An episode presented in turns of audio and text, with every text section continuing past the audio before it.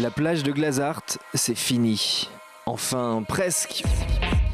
On se retrouve samedi 3 octobre à partir de 19h pour une closing party digne de ce nom et sous le signe de la techno avec The Driver, aka Manuel Malin, Biarki, Somné et Fango ainsi que les représentants des collectifs qui ont mis le feu à la plage tout l'été. Rendez-vous le 3 octobre pour fouler le sable fin une dernière fois avant l'été prochain. Plus d'infos sur radiocampusparis.org. Cette année, Dessine-moi un mouton, l'émission des sciences humaines de Radio Campus Paris, revient pour une nouvelle saison, toujours le premier jeudi de chaque mois, en alternance avec les autres émissions du pôle sciences. Avec des invités chercheurs ou des professionnels, nous tenterons de prendre du recul sur l'actualité et de mettre en perspective les phénomènes sociaux contemporains avec l'aide de la recherche et de la science.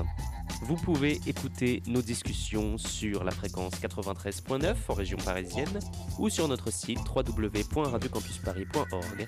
Notre compte Facebook est également de la partie. À bientôt et bonne écoute. 93.9 Radio Campus Paris 17h30 5h30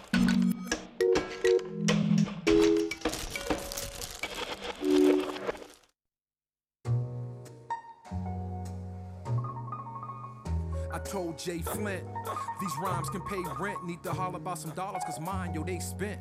Gaslight, electric, and condo fee got me stressed, kid. Down they to call me on the business. phone, he's not home. Can I take a message? Dodge? It. I got my wild cherry diet Pepsi, and uh, I got my blackjack gum here, and I got that feeling. Mmm, yeah, that familiar feeling that something rank is going down out there. Oui, non, non, vous vous trompez pas, il s'agit bien d'une apostrophe. hein. Voilà, je m'adresse à vous, chers spectateurs. Don't ever feed him after midnight. She's alive! Alive! Ready to party! I'm sorry, Dave.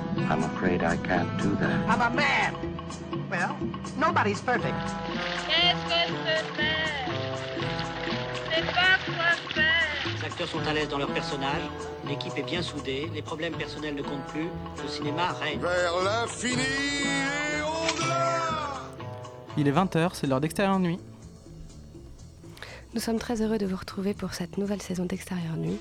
Après quelques mois passés, entre autres, dans les salles obscures, nous vous accompagnons jusqu'à 21h pour parler des films de l'été, en compagnie notamment d'une bande de petits nouveaux. Gildas, Cyril, Pierre-Henri et Arthur, bienvenue parmi nous.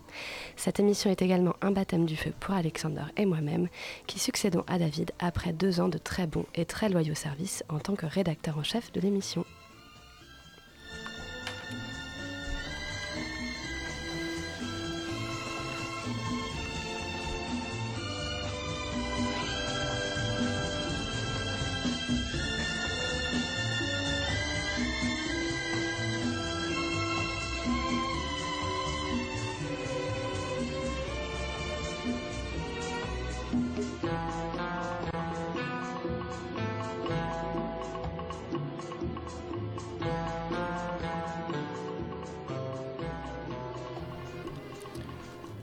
Commence par un retour sur les films de l'été de nos chroniqueurs. Euh, on va commencer par euh, Gildas avec Victoria.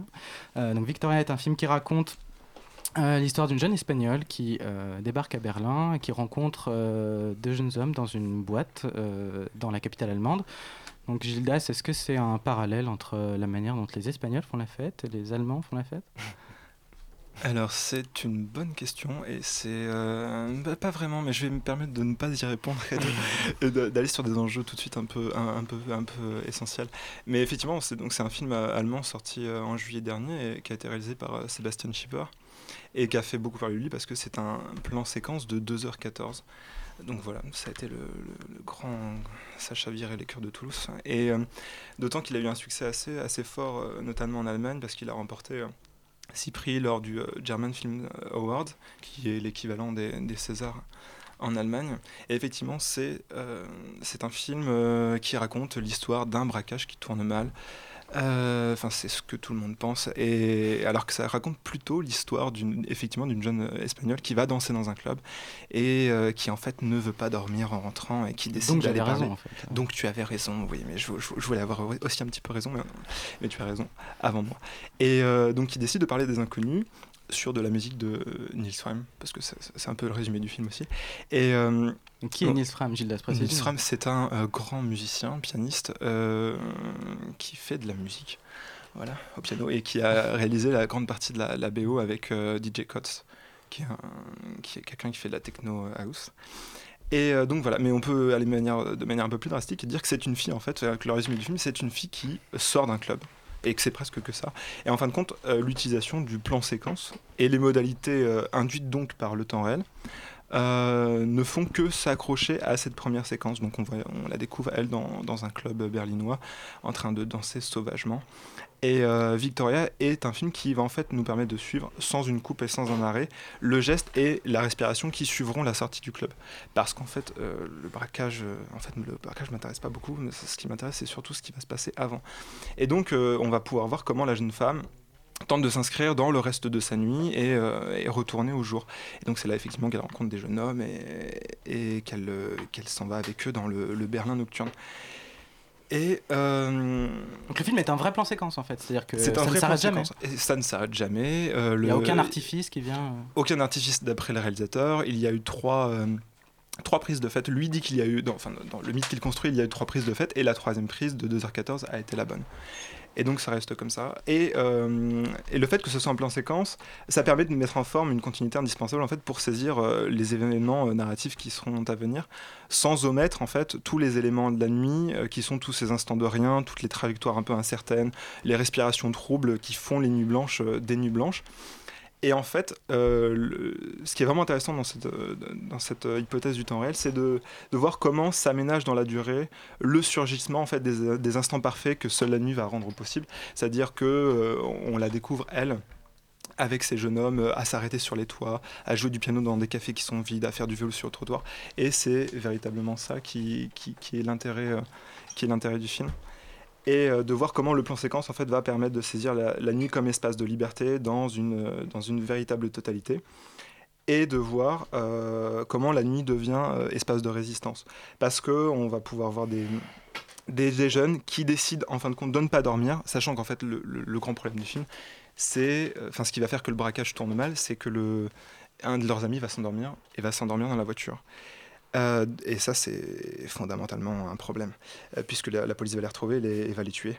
Et donc, euh, en fait, Victoria est un film qui Ouais, parle de. Tu, tu as spoilé le film à tout le monde. Ah ouais, ouais, non, mais il n'y a, pas un jingle sp- spoil qu'on peut actionner. Oui, j'ai spoilé. Non, mais moi, je suis pour les spoilers. hein. On est pour les spoils, donc tout va bien.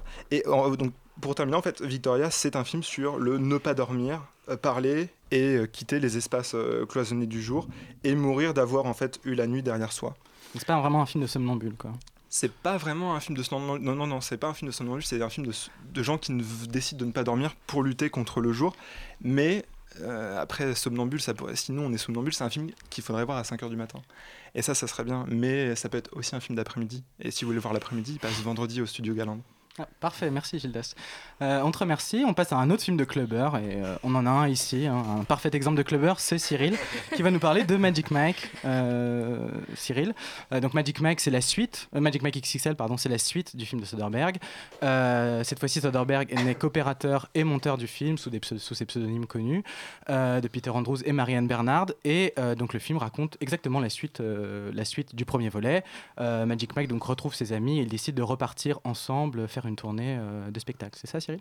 Alors tout à fait. Le film euh, se structure comme un road movie euh, très classique. D'ailleurs, on- il, est, très épuré dans, la plupart de, ses formes, au-delà, de, tout ce qui entoure en tout cas les scènes vraiment de danse. Et, donc du coup, son int- ses intérêts principaux ne vont pas se situer dans, dans ce, qu'il- ce que le film va raconter, qui reste assez classique et, et convenu. Je voudrais juste préciser une chose, c'est que je n'ai pas vu Magic Mike, euh, le premier du, premier du nom. C'est pour et ça du que coup, t'as aimé XXL. c'est possible. Euh, on, on peut en- on pourra en discuter. On n'est pas d'accord avec Louise là-dessus. Mais, euh, mais donc voilà. Bien des crises de gouvernance. Tu vois. Mon point, mon point de vue ne sera pas celui de quelqu'un qui, qui va comparer les deux films. Euh, non, ce qui m'a intéressé vraiment, pour le coup, euh, en tant que n'ayant pas vu le premier épisode, c'est d'une part l'efficacité avec laquelle euh, le film caractérise ses personnages très rapidement et, euh, l'espèce de de, euh, de force dans, dans le récit de la, fluidité. Donc, comme je dis, c'est pas vraiment ce que ça raconte qui est important, mais le, déroulé du film se fait avec une fluidité, une facilité qui est, qui est très appréciable et qui permet euh, d'apprécier vraiment tout, tout le reste de- de ce qu'il a proposé. Euh, je, pense que ce qui, ce qui arrive à faire cette efficacité-là, c'est euh, un usage assez massif et global du cliché à l'échelle de, à l'échelle de tout le film. Déjà, euh, déjà le titre, euh, Magic Mike XXL, ça renvoie un peu à, bon, à une image assez beauf de ce que pourrait être, de ce que pourraient être les, les danseurs, etc. Et tout le film va, va, va s'enchaîner sur une série de clichés. Mais la force du, film, c'est que ici, cliché rime pas forcément avec euh, superficialité ou avec euh, facilité. C'est plutôt euh, la manière dont euh, le film va prendre à bras le corps ces personnages et, tous les clichés qui les entourent pour en fait les traiter avec beaucoup, de sincérité, peu de jugement, enfin assez peu de recul finalement, et qui va, qui va arriver à les faire aimer aux spectateurs, ce qui est déjà un pari, je trouve, qui est pas gagné d'avance, puisque les personnages n'ont rien de vraiment aim- aimable en soi, a priori, enfin, c'est pas des gens très très intéressants de base. Mais c'est aussi un film qui euh, raconte euh, une certaine histoire des Noirs d'Amérique, c'est-à-dire que la manière dont le trajet s'organise, il y a une partie centrale qui, est, euh, qui raconte une- un certain rapport aux, euh, aux Noirs, de, enfin aux Afro-Américains. C'est vrai, ça, ça va du, du nord vers le sud globalement, et c'est vrai que au fur et à mesure que le film se déroule, on va, on va se, enfin les personnages qui sont tous blancs dans la, dans la, dans la troupe de base vont, vont s'introduire euh, au, au- au fur et à mesure du film dans les milieux de plus en plus noirs américains, et c'est euh, assez intéressant dans la manière dont justement ça, enfin tout cela est déroulé, mais euh, mais je- j'ai pas non plus la sensation que c'est, enfin Je pense pas que c'est le cœur du film non plus.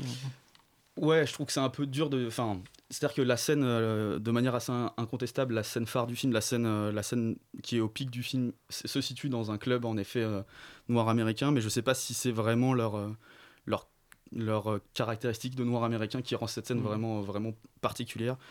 C'est surtout dû, je pense, au- au- à l'espèce de. Enfin, à la, c'est que cette scène, cette scène rend évident le fait que les danseurs, euh, malgré euh, dans cette scène, en fait, les danseurs ont des clientes euh, relativement éloignées des canons de beauté. euh, oui, en fait, pour le dire simplement, elles sont souvent grosses, voire Voilà. obèses, etc. Et, et pourtant, les danseurs les, les, exécutent leur job sans, aucun, sans, aucun, sans aucune amertume, sans aucun même dégoût. Et en fait, c'est ce que- c'est ce qu'arrive à faire le film avec ses propres personnages Mhm. et ça, ça met assez bien en, en abîme un peu bah, le, le fonctionnement du film et, et ce qu'il ce que- ce qu'il arrive à créer aussi entre le spectateur et, et le film lui-même. Alors, merci Cyril. On va passer à Youth avec Pierre-Henri. Bonsoir Pierre-Henri. Bonsoir. Euh, donc Youth, ça raconte l'histoire de deux vieux Américains qui débarquent euh, dans les Alpes, dans un hôtel, Oui. et qui reluquent des jeunes, c'est ça? À, à peu près, on est très très loin du clubbing. Moi j'ai passé un été assez calme, du coup je me suis senti assez proche c'est du pour film ça, de. Sorrentino. Euh, ouais, ça se passe effectivement en Suisse, dans un hôtel magnifique, avec vue, comme on dit, euh, sur les cimes enneigées et les vaches laitières. D'ailleurs, ça donnera lieu à une scène de concerto pour cloche assez mémorable, euh, dans lequel, euh, dans lequel se promènent des stars en quête d'inspiration. Décor davantage qu'action, car le film, dans le film, il se passe pas grand-chose, en fait. En gros, le film suit la cure et les discussions de deux vieux, très bons et très vieux amis, très vieux dans tous les sens du terme, puisqu'ils sont à la fois vieux, septuagénaires, voire octogénaires, et euh, qui se connaissent depuis longtemps. J'ai nommé Michael Caine d'une part, toujours tiré à quatre épingles, qui joue un compositeur à la retraite, harcelé par un émissaire de la reine d'Angleterre, ce qui est assez drôle, euh, parce que la reine d'Angleterre veut absolument qu'il dirige une de ses pièces pour l'anniversaire du duc d'Édimbourg. Ça donnera lieu à un running gag dans le film. Euh, et de l'autre côté, Harvey Keitel qui traîne sa silhouette rock non chalante et qui joue comme une espèce de double du réalisateur, un réalisateur lui-même cherchant à accomplir son œuvre finale, qui serait, euh, en toute modestie, à la fois une autobiographie et un chef-d'œuvre du 7e art. Euh, à l'aide de cinq jeunes scénaristes, parce qu'il a un peu en mal d'inspiration, donc il a besoin de s'en Il est obligé d'avoir des- Toujours des une bonne jeunes, idée, les jeunes scénaristes. Quoi. Voilà. Euh, alors, dit comme ça, effectivement, la situation de départ est pas très bandante, mais c'est justement, à mon avis, cette situation libidinale contrariée qui fait tout l'intérêt du film, à mon sens. Euh, et en effet, ce que Sorrentino s'attache à faire tout au long de Youth, et ce déjà- s'attachait déjà à faire en partie avec La Grande Bellezza, son film précédent, c'est lier la question du désir euh, physique et même la question du désir sexuel, puisque euh, le personnage joué par Rachel Weisz, qui, qui joue la fille de Michael Caine dans le film, à un moment donné dans le film se fait quitter par son mari parce qu'elle est soi-disant mauvaise au lit. Donc lier cette question du désir physique et sexuel à celle... persuadé que Raquel Weisz Ouais. est- est bonne au lit, c'est ça? Euh, bah, allez voir le film, vous verrez. et celle de la perte du désir créatif. Donc voilà, c'est ce lien entre libido et création, qui est pas nouveau, mais qui donne euh, lieu quand même à un film intéressant.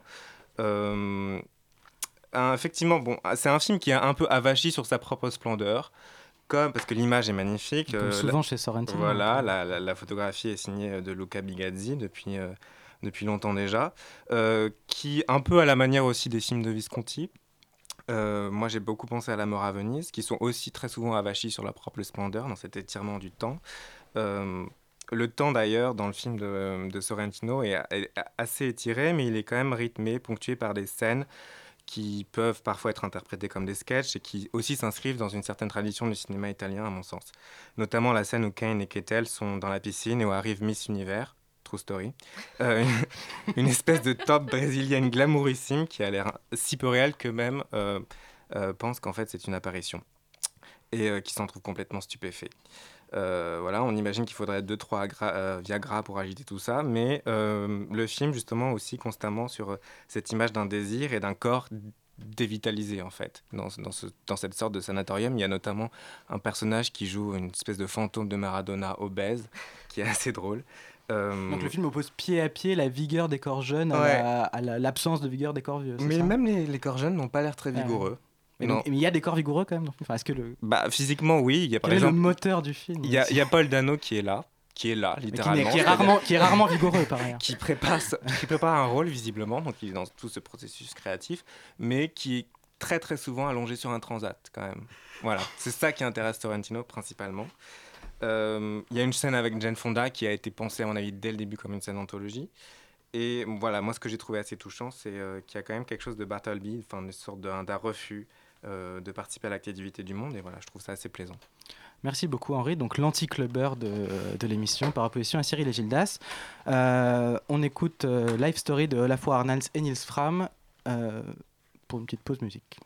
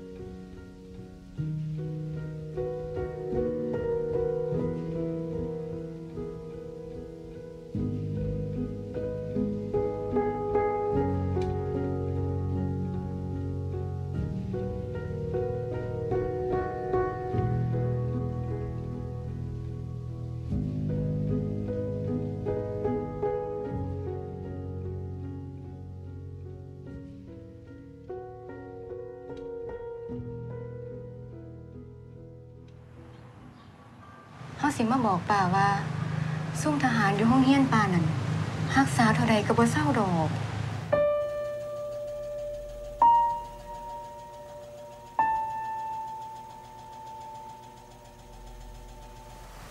ย้อนว่ามองนี้เคยเป็นเวียงมาแต่เก่าดวงวิญญาณของพระราชาสุโมนันน่ะกำลังดูดเอาพลังจากทหารสุโมนีนี่ล่ะไปเหตุการณ์สู่รบ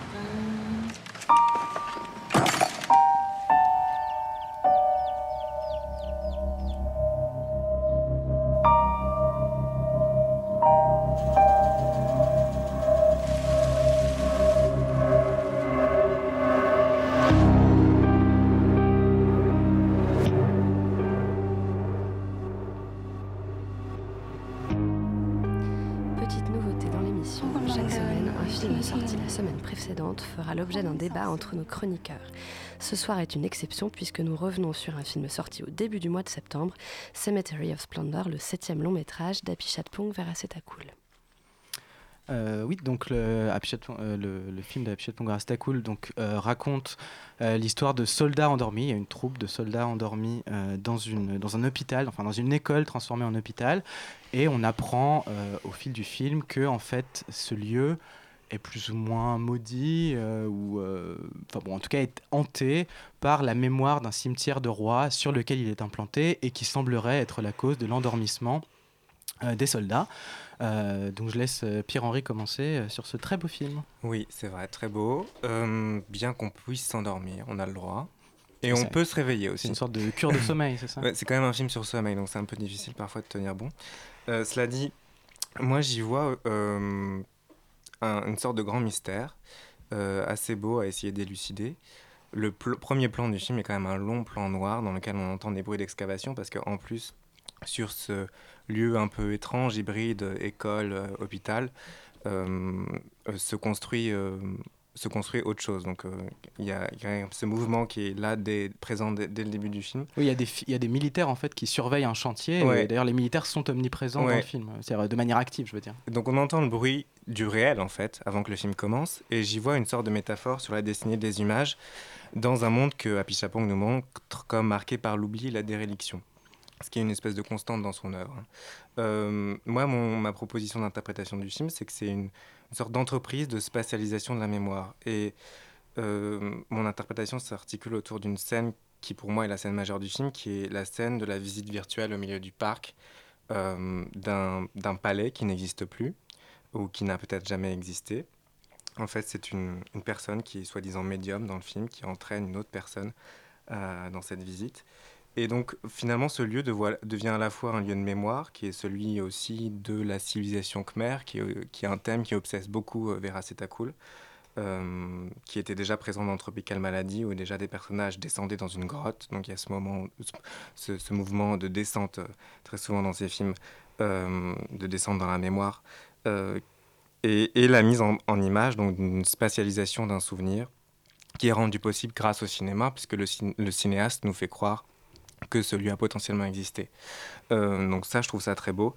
Euh, Donc cette mémoire, c'est une mémoire politique aussi, hein, c'est-à-dire qu'en fait, c'est, Ouais. la- mais c'est comme dans Oncle Boonmi, c'est-à-dire Mhm. que euh, la mémoire faisait sans arrêt ressurgir en fait des souvenirs qui étaient proprement politiques, enfin, qui Ouais. évoquaient. Tu, tu parles du lieu qui n'a jamais existé, c'est aussi une définition possible de l'utopie, c'est-à-dire que tout ça se rattache quand même au champ, au champ de la politique. Oui, et puis le, le- le film est constamment dans un entre-deux, entre rêve et réalité. Donc on ne sait Mhm. jamais vraiment où est-ce qu'on se situe. Euh, on, regarde quand même à l'écran des, pays- des personnages endormis. Avec des, bon, l'image est aussi très belle. Il y a, ce- ce- ce- beaucoup de plans qui se passent dans cette salle unique en fait, qui est à la fois salle d'école et salle d'hôpital, donc qui relie l'enfance et la mort. Donc tous ces thèmes-là quand même sont, sont très présents dans le film. Gildas, tu voulais réagir? Alors, je veux réagir parce que je suis assez d'accord sur le fait que la séquence dans le, dans le le, parc. grand parc, dans, dans cette espèce de grande forêt, euh, est certainement la séquence euh, la plus mémorable du film. Mais il y a un truc très très paradoxal par rapport au- justement à la gestion des images et le fait que cette médium puisse, de par euh, le fait qu'elle prenne les rêves et, et qu'elle puisse euh, faire surgir des images des espaces, de ce qu'elle propose en fait à la personne qui la- qui l'accompagne, il y, a- quelque chose qui, cloche. C'est-à-dire que la, personne qui l'accompagne, avec, avec qui elle passe la, plupart du film, rejette un peu les images qu'elle lui propose. C'est-à-dire qu'elles sont ensemble dans le, parc, elle parle du palais, elle décrit des choses euh, somptueuses, somptueusement belles. Et euh, la personne qui l'accompagne est en rejet par rapport à ça. Enfin, elle rentre pas euh, vraiment dans, cette proposition. Et elle rentre pas dans, enfin, dans une des propositions de Vera Stakul qui est de dire que dans les différents types d'images, il y, a des, images qui sont euh, celles des rêves, celles de l'imaginaire, et qui sont des, images qui pourraient être le remède de plein de choses, et euh, dans lesquelles on, se sentirait comblé. En fait, cette image dans le parc, cette image du, palais en construction, ce c'est la même nature que l'image de, des rêves des, des soldats qui préfèrent continuer à dormir, qui préfèrent euh, continuer à fermer les yeux, de ne pas voir le monde tel qu'il est ou des strates in- inférieures au monde avec des choses moins sympathiques. Et euh, je dirais. Vas-y, Louise. Euh, c'est c'est amusant que tu parles de l'image et que tu dises que cette femme qui a donc une cinquantaine, soixantaine d'années, euh, qui se trouve face à cette jeune femme qui est médium, c'est c'est- moi je trouve ça très intéressant que tu parles d'image parce que précisément, et du rejet de l'image, parce que précisément cette vieille femme a un rejet initial dans le film vis-à-vis de la jeunesse de cette jeune femme de, de cette Exactement, ouais. femme et c'est assez intéressant de voir qu'au départ elle est on pourrait presque dire qu'elle est jalouse en fait de cette jeune médium qui voilà qui est, qui est jeune qui dit qu'elle a été princesse dans une autre vie je crois si je me souviens Il y a des bien moments très, comi- très comiques autour de ça. C'est-à-dire qu'elle la soupçonne tout le temps de travailler pour le FBI. alors Oui, que- oui, oui. Mais il y a, il y a effectivement toujours un, un, un- un soupçon, et un, un- voilà, c'est ça, un soupçon qui pèse euh, de la part de cette vieille dame, enfin vieille, de cette dame, Bah, sur cette jeune ouais. femme. Et je trouve ça assez beau parce que précisément au fur et à mesure du film, cette, euh, cette suspicion et ce, ce doute vont, euh, vont être levés et elles vont euh, entretenir et créer une relation d'une nature qui est quand même rarissime au cinéma, d'un immense érotisme qu'on a quand même rarement Mm. vu ailleurs, où tout à coup leurs corps vont... Enfin, il y a quand même une scène où euh, la, la dame montre sa jambe à cette jeune Dans le femme parc, dans le Mm, parc en, lui, en, lui, en lui montrant une jambe très abîmée, qui a été abîmée par, par plusieurs interventions chirurgicales et tout ça. Et cette jeune femme qui va lui, lui, don- lui, lui donner une espèce de potion et la faire couler sur sa jambe Mhm. pour essayer de la soigner et de la guérir. Et c'est quand même ce que je trouve très fort, moi, dans le film de Vera cool, c'est cette, euh, ce, cette enfin, ce, ce- ce choix d'avoir pris à bras le corps l'érotisme, comme on le voit quand même très rarement ailleurs. Quoi. Ça, je trouve ça très intéressant. Ouais, il a, il a toujours un érotisme un peu décalé, c'est-à-dire que les paysages, les personnages, les personnages sont aussi des paysages, euh, vont finir par se lécher parfois, comme ça, de façon spontanée. Et c'est un érotisme qui, pour moi, euh, n'est pas un érotisme occidental, c'est-à-dire qu'il a aussi une manière de filmer qui est très asiatique, avec la, une gestion du temps très asiatique, etc. Euh, après, tu parlais de rejet de, des images par ce personnage qui est effectivement très terre à terre en fait. Et les discussions qu'elles ont, elles deux, sont très terre à terre. Et c'est ça, à mon avis, qui fait la force du film, c'est-à-dire qu'on ne sait jamais où est-ce qu'on se situe vraiment, dans quel niveau de discours en fait on se situe. Leur rencontre a lieu dans l'hôpital. Euh, tout de suite après, il y a une discussion entre elles, elles sont en train de manger ensemble.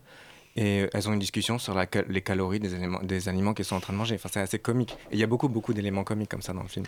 Mais Est-ce que, pardon, je voulais juste. Est-ce que le comique aussi ne vient pas d'un autre niveau de discours qui est le- un, un discours complètement prosaïque en fait? C'est-à-dire par exemple quand Genjira, l'héroïne, apprend quand les princesses euh, lui apprennent que euh, ce lieu est hanté, c'est complètement prosaïque. C'est-à-dire que il y a pour la première fois, j'ai l'impression, chez Wera Cool, l'introduction d'une narration complètement presque extérieure, même si elle est dans le film, elle est, dite par les personnages. J'ai l'impression qu'on nous raconte l'histoire de manière beaucoup plus claire euh, qu'auparavant, non, Cyril? Ouais, tout à fait. C'est euh, c'est une, euh, c'est c'est vraiment, je trouve, quelque chose qui, qui, tranche par rapport euh, au reste des films que j'ai pu, pu voir de, de Cool. C'est euh, la manière dont le mystère, entre guillemets, est, traité. En fait, habituellement, il y a toujours une dimension mystérieuse dans les films de Cool, mais, mais elle n'est pas subie par les personnages, en fait. Les personnages sont vraiment, la plupart du temps, soit, soit absolument pas surpris, soit clairement au courant sans le dire, ou enfin, y eux, ne sont pas en quête d'une certaine vérité ou quoi. Ici, euh, on, a, on a une. J'irai pas jusqu'à dire une forme d'enquête, mais on a une, euh, un problème qui est au, au départ, en tout cas, insoluble pour les personnages et qui trouve sa résolution de manière, euh, bah, pour le coup, un Deus ex machina euh, littéral, c'est-à-dire que un, un- une dé- deux déesses viennent donner une, une solution possible à ce mystère. Et, euh, et c'est un traitement qui, je trouve, enfin, on parlait du comique, etc., mais euh, qui, qui rend le film beaucoup plus, mal- moi je trouve, accessible, ou en tout cas euh, beaucoup plus. euh, enfin, qui, qui offre beaucoup plus de points d'entrée que, que, le- que la plupart des autres films de Where Cool, où en général ça reste des films dans lesquels il faut vraiment avoir une disposition d'esprit vraiment. C'est un film moins ésotérique, tu trouves? je, je trouve moins ésotérique et, et aussi moins, même moins, moins impénétrable en fait. Euh, je trouve qu'il a vraiment plusieurs portes d'entrée, ne serait-ce que par voilà, la dimension comique et cette dimension assez mystérieuse, mais qui, qui entraîne les personnages également dans ce mystère, même si le mystère ne, dure pas, ne va pas durer jusque... Enfin, en tout cas, pour tous les personnages, le mystère ne va pas durer euh, pendant tout le film. Et, euh, et c'est vraiment ce qui m'a, moi, ce qui m'a plu avec ce film-là en, en- parallèle, enfin par, par rapport à ce que, aux autres propositions qu'il a pu faire dans, dans, dans ces domaines-là. Gildas Tout à l'heure, tu voulais intervenir. Oui, je voulais intervenir sur le- ce que disait. Oui, ça- sur le fait que moi je, je trouve que c'est assez important de, de- de revenir sur le fait que c'est une vieille dame. C'est une vieille dame avec une jeune, euh, qui côtoie une jeune femme et que cette vieille dame, euh, elle, a des, des soucis intérieurs et que le fait qu'elle soit vieille, ça lui pose problème. Ça lui pose problème parce que elle, euh, elle a un souci d'image, elle aussi. Bon, les soldats ont des soucis liés à des images qui leur sont propres. Elle a un souci d'image par rapport au fait qu'elle soit vieille et d'où le- le- la séquence de la crème où, où voilà, elle va recevoir cette crème là pour pouvoir pallier à ça. Et, euh, et je crois qu'en fait, tout- Vera Stakoul, de toute manière, fait toujours des films avec des gens qui ont des, soucis intérieurs assez forts. Sauf que là, il propose deux choses assez différentes en fait dans la résolution et qui passent, me semble-t-il, fortement par euh, la nature des images. On y revient encore un peu, mais ça me semble important. Deux, entre ces soldats qui vraiment vont se conforter dans les images rêves, dans cette espèce d'espace avec les, lampes magnifiques qui sont branchées presque à leur lit, presque à eux, et qui fait état de, de, de, l'agrément des rêves au fur et à mesure du film.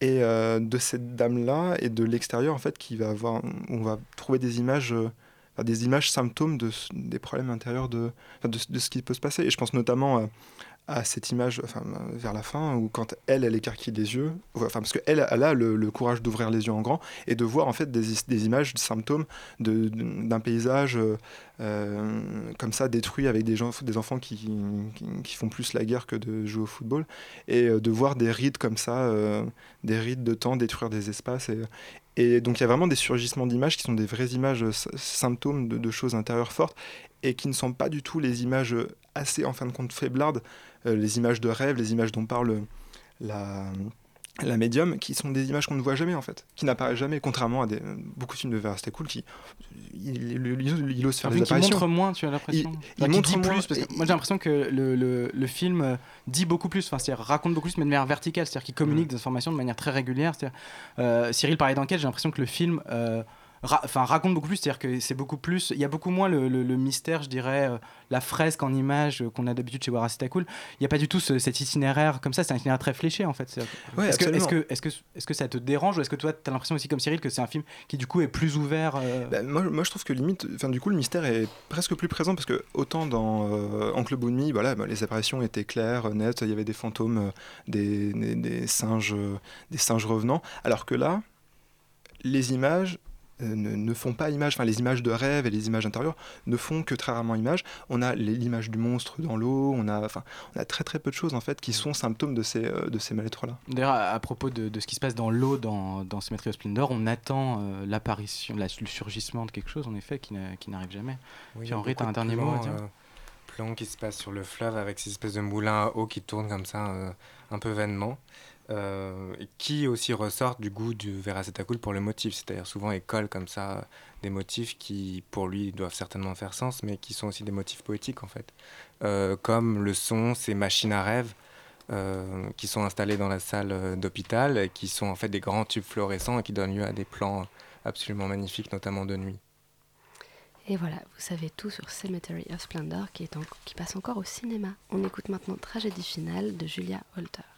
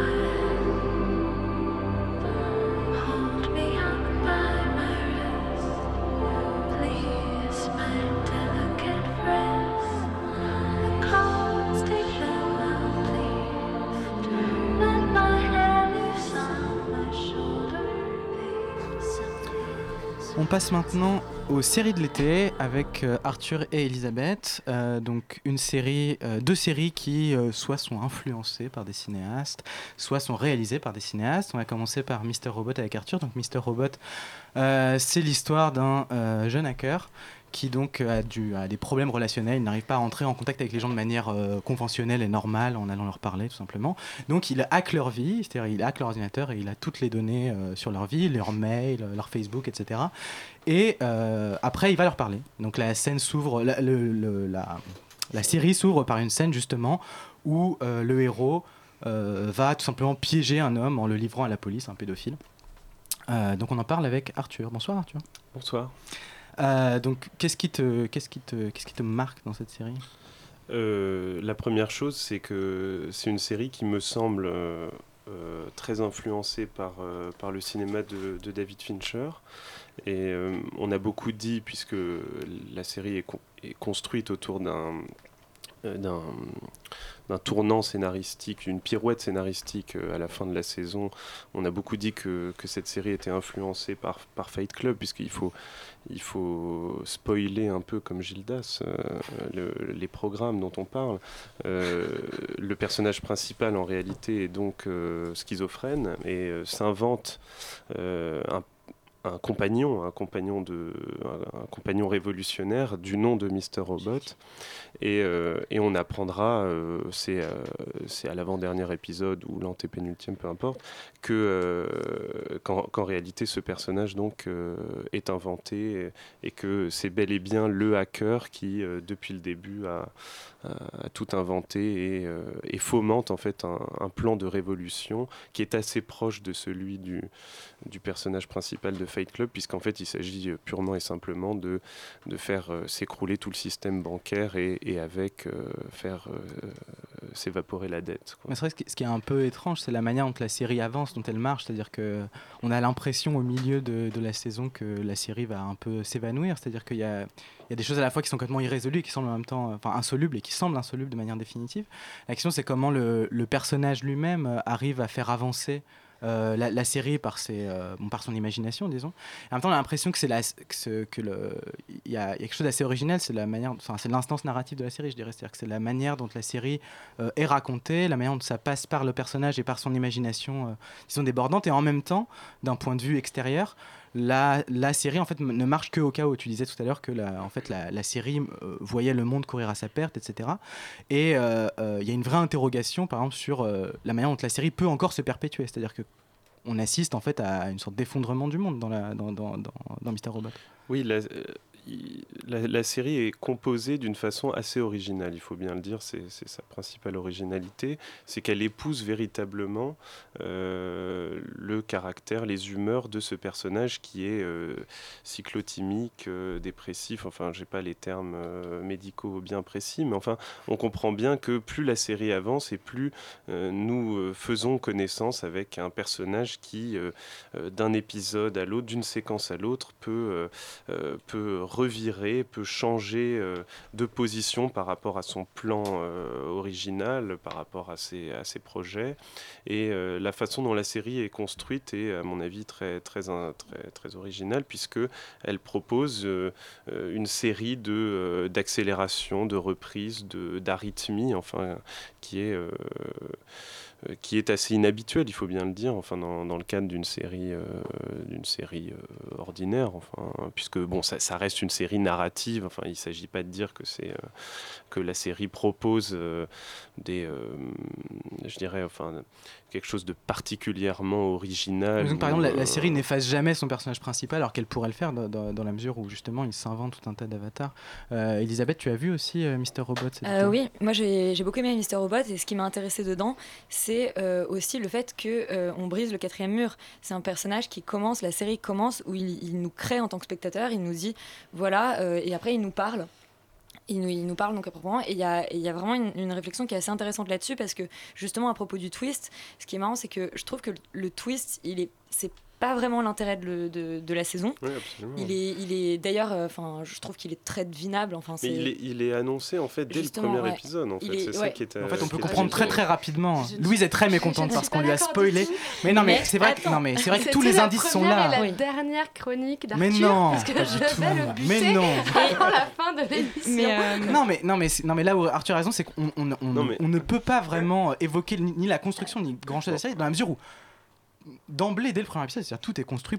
Ah. Enfin, c'est-à-dire, euh, Bah, moi, je suis débile, hein, j'ai j'ai pas compris. Pourtant, j'en ai vu Louise, 4 le, à la fin, au moment où, il- où on comprend tout ce qui s'est passé, il nous dit à nous spectateurs, mais toi tu le savais depuis le début. Il le dit mot pour mot. Mais tu savais quoi?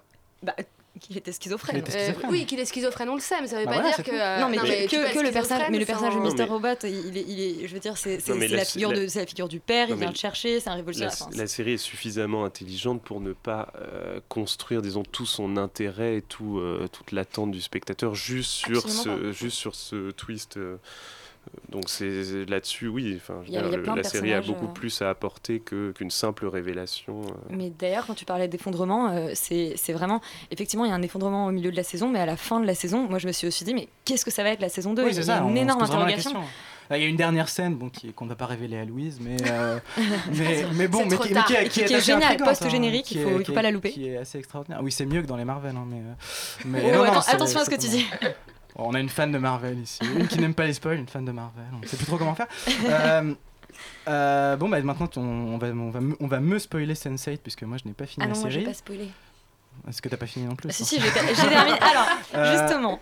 donc on va donc donc euh, Sense8 donc c'est une série euh, donc mise en scène créée scénarisée par les par les frères et Le- sœurs le frère et la sœur. le frère et la sœur hein. Et donc ça raconte donc c'est les, itinéraires croisés de huit personnages qui ont vu ou cru voir la même scène traumatique et donc qui se retrouvent à euh, plus ou moins communiquer à travers le temps et l'espace. Euh, donc voilà et donc c'est aussi une série qui euh, donc parle de, de transformation du temps, de transformation des genres, etc.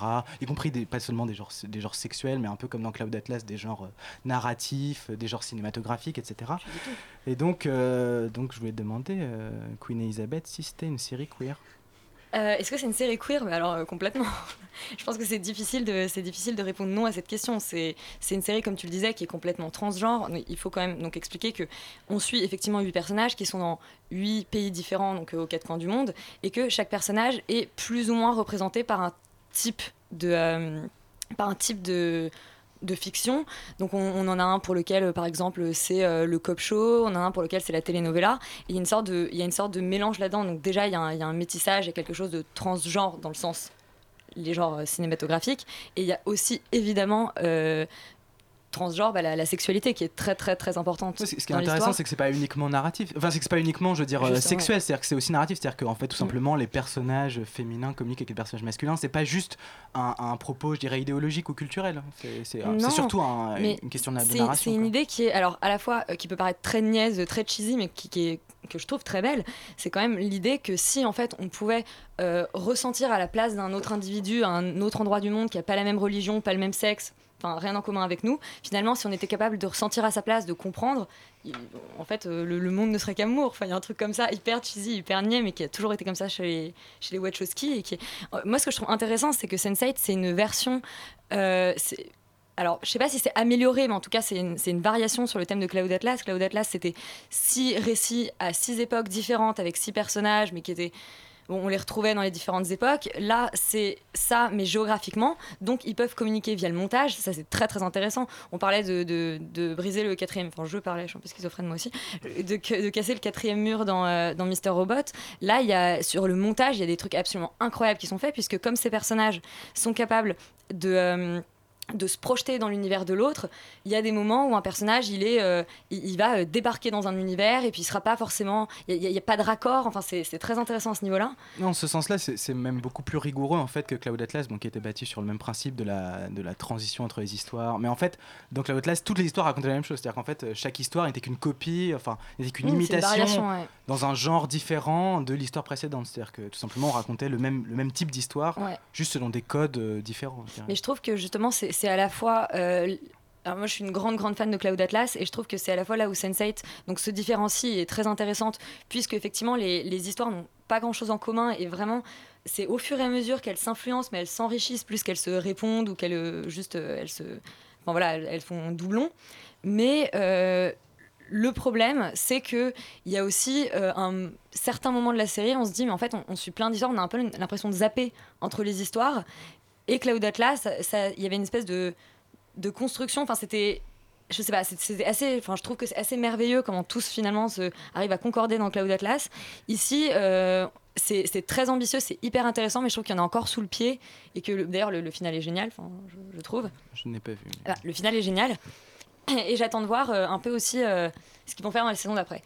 Euh, et pour répondre à ce que tu disais sur le queer, il y a un truc qui est hyper drôle, c'est quand même d'essayer de repérer à chaque fois qu'il y, a, euh, qu'il y a un signal euh, gay pride dans la série. Je pense qu'on pourrait compter, ça pourrait être assez amusant parce que c'est quand même le truc qui revient le plus. Oui, non, ça reste assez revendicatif. Merci Elisabeth.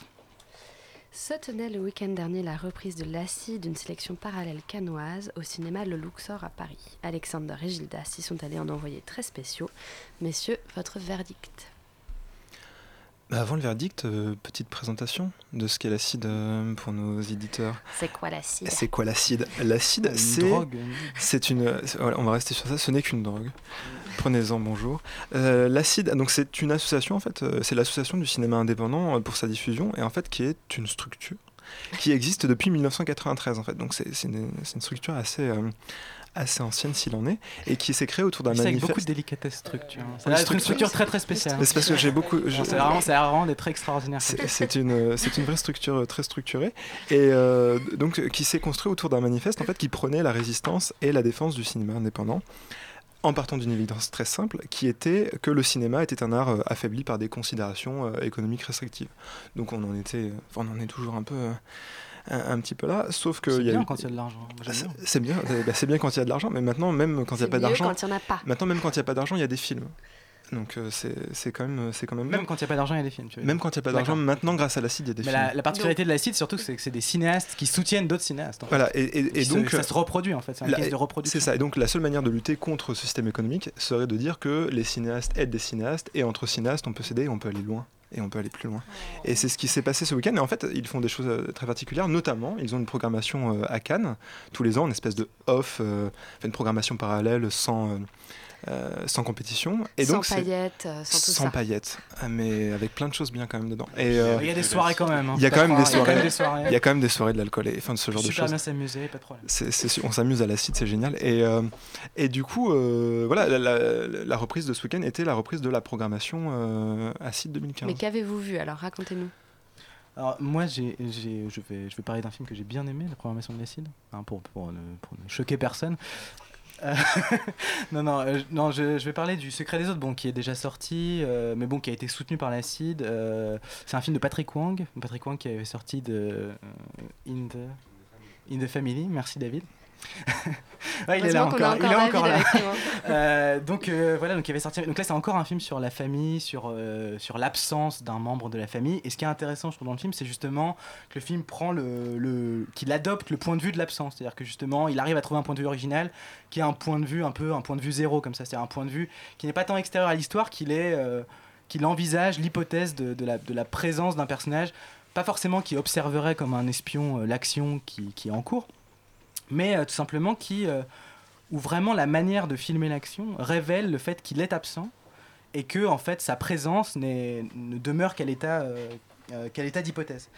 Et bon, pour une fois, j'ai l'impression que c'est euh, on, a l'impression qu'on filme le, le présent depuis le souvenir. C'est-à-dire en fait le film inverse systématiquement des logiques euh, comme ça de d'habitude on filme plutôt on, fait plutôt l'inverse, c'est-à-dire on, filme l'absence d'un personnage en en révélant l'absence. Là, il n'y a aucune révélation, c'est-à-dire que c'est un film très calme, très tranquille. Et euh, ce double renversement, c'est-à-dire à la fois de filmer le présent depuis le point de vue du souvenir, de filmer la famille depuis le point de vue de l'absence, ça je trouvais ça vraiment, vraiment pas mal.